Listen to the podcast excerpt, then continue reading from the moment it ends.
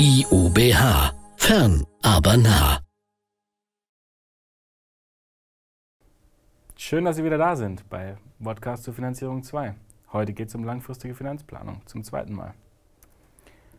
Folgende Kapitel Ihres Lehrbriefs sind enthalten.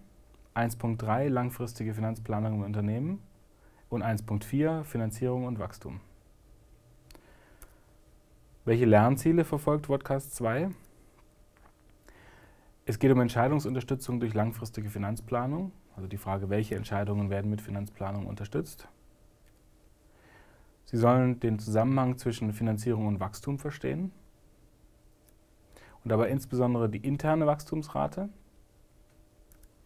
und die nachhaltige Wachstumsrate kennenlernen.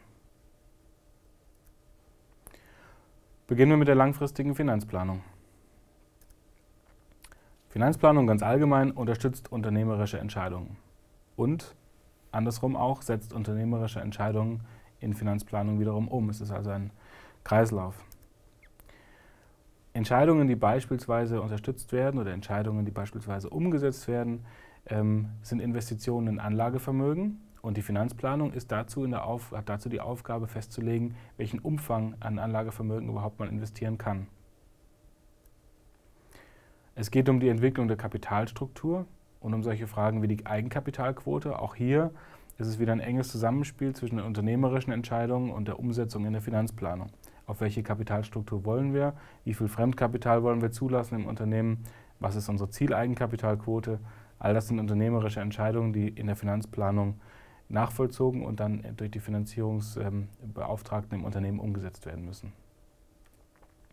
Auch die Dividendenpolitik, wie viel des Jahresüberschusses soll ausgeschüttet werden, wie viel tesoriert, was empfiehlt man den Eigenkapitalgebern, was empfiehlt man den Aktionären.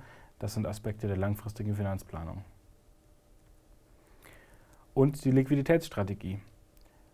Auch hier ist wieder eine Abwägung zu finden. Einerseits kann man sich Sicherheit einkaufen, indem man einen sogenannten hohen Headroom hat, also viel freie liquide Mittel, die aktuell nicht benötigt werden, aber als Headroom, also als Potenzial zur Verfügung stehen, falls ungeplante Bedarfe an Liquidität plötzlich entstehen. Das vermittelt Sicherheit.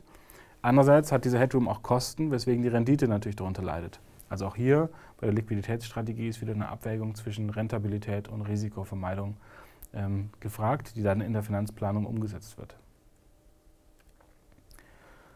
Kommen wir zum Aspekt Wachstum und Finanzplanung. Der Grundsatz ist, Umsatzwachstum bedingt auch immer ein Wachstum bei Aufwand und Aktiva. Was ich versuche jetzt mal mit einer schematischen Darstellung zu erläutern. Wenn ihr, Ihr Umsatz wächst, dann ist das nur möglich, wenn gleichzeitig auch Ihre Vermögensgegenstände, also Ihre, ihre Aktiva wachsen. Und gleichzeitig wird automatisch auch immer der Aufwand mitwachsen, weil Sie weiß ich nicht, zum Beispiel neue Mitarbeiter, weitere Mitarbeiter benötigen, die ähm, Personalkosten verursachen. Sie brauchen, ähm, müssen mehr Vorräte bei ihren Lieferanten kaufen. Das sind auch das Aufwand, sind Kosten, die entstehen. Dieses Wachstum bei Aufwand und Aktiva kann dem Umsatz vor- oder nachgelagert sein. Das hängt vom Geschäftsmodell ab, ob Sie vorher investieren müssen oder ob die Kosten nachlaufen. Ähm, und es kann unter- oder überproportional sein. Aber es gibt immer eine Beziehung zwischen Wachstum im Umsatz und ähm, Wachstum bei Aufwand und bei Aktiva.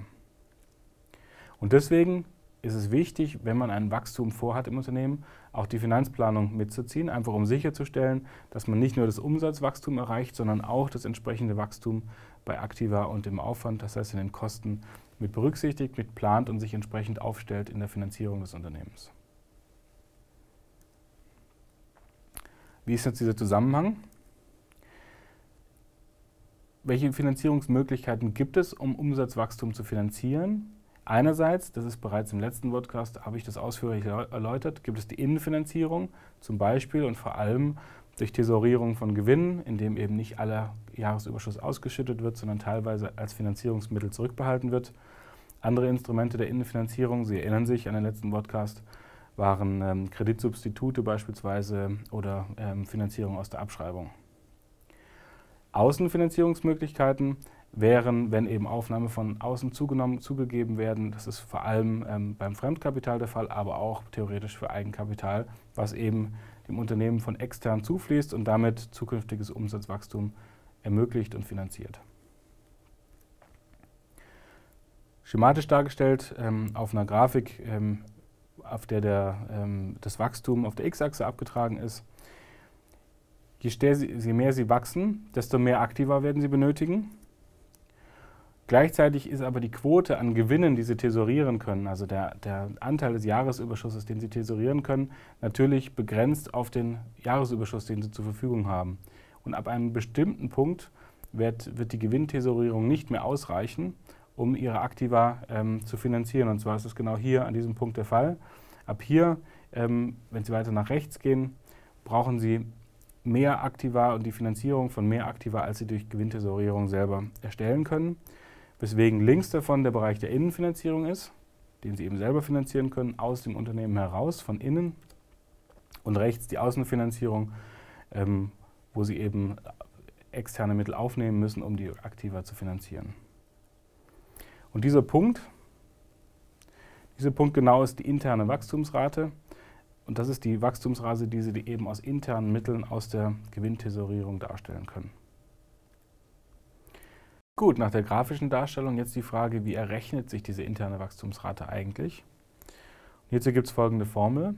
Gesamtkapitalrendite mal B, wobei B die Tesorierungsquote darstellt, also genau der Anteil des Jahresüberschusses, der nicht ähm, ausgeschüttet wird in Form von Dividenden, sondern der im Unternehmen behalten wird zu Finanzierungszwecken. Wenn wir die Formel weiter aufklappen, sehen wir den, die Darstellung der Gesamtkapitalrendite als Jahresüberschuss im Verhältnis zum Gesamtkapital und wie gerade schon erläutert die Tesorierungsquote. Wenn ich das jetzt beispielhaft mal errechne wir nehmen an, wir haben eine Gesamtkapitalrendite von 10% und eine Tesorierungsquote von 75%, also wir behalten drei Viertel des Jahresüberschusses im Unternehmen zum äh, Zwecke der Finanzierung, ergibt sich der Term 10% mal 75% geteilt durch 1 minus 10% mal 75%. Das sind 7,5 Prozent geteilt durch 92,5 Prozent. Und das sind genau 8,11 Prozent.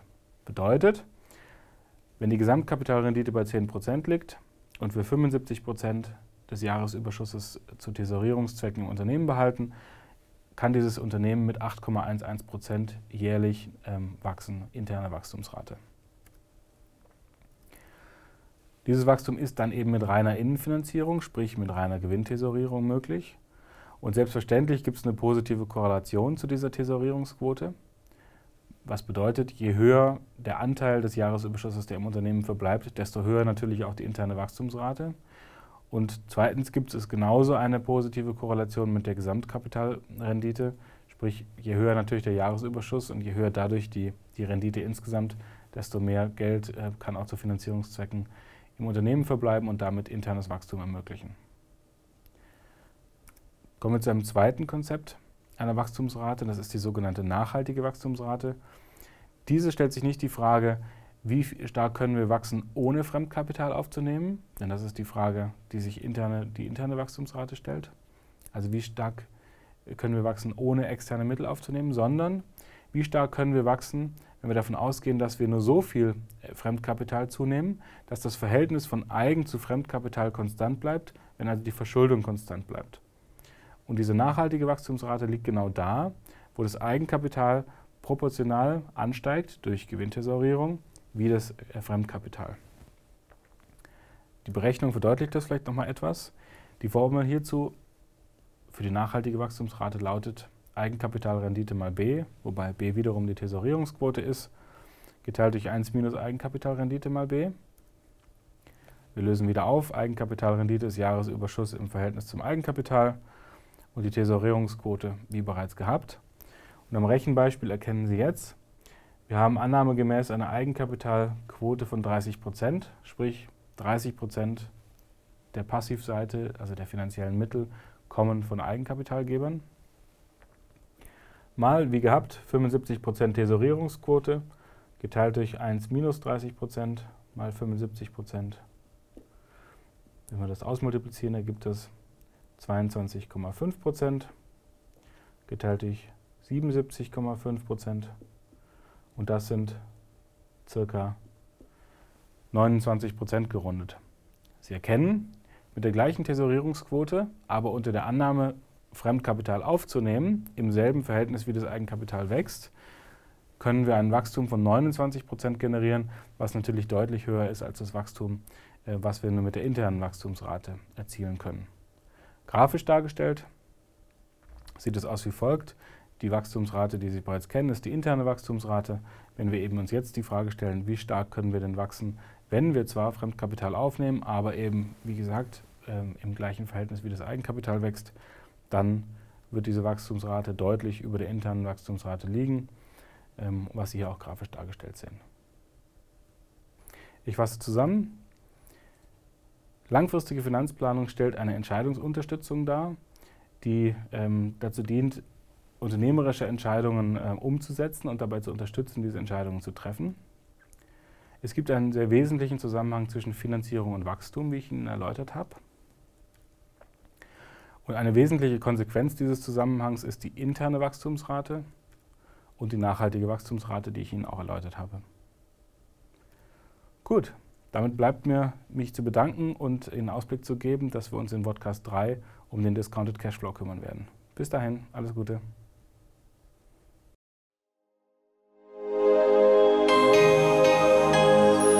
IUBH. Fern, aber nah.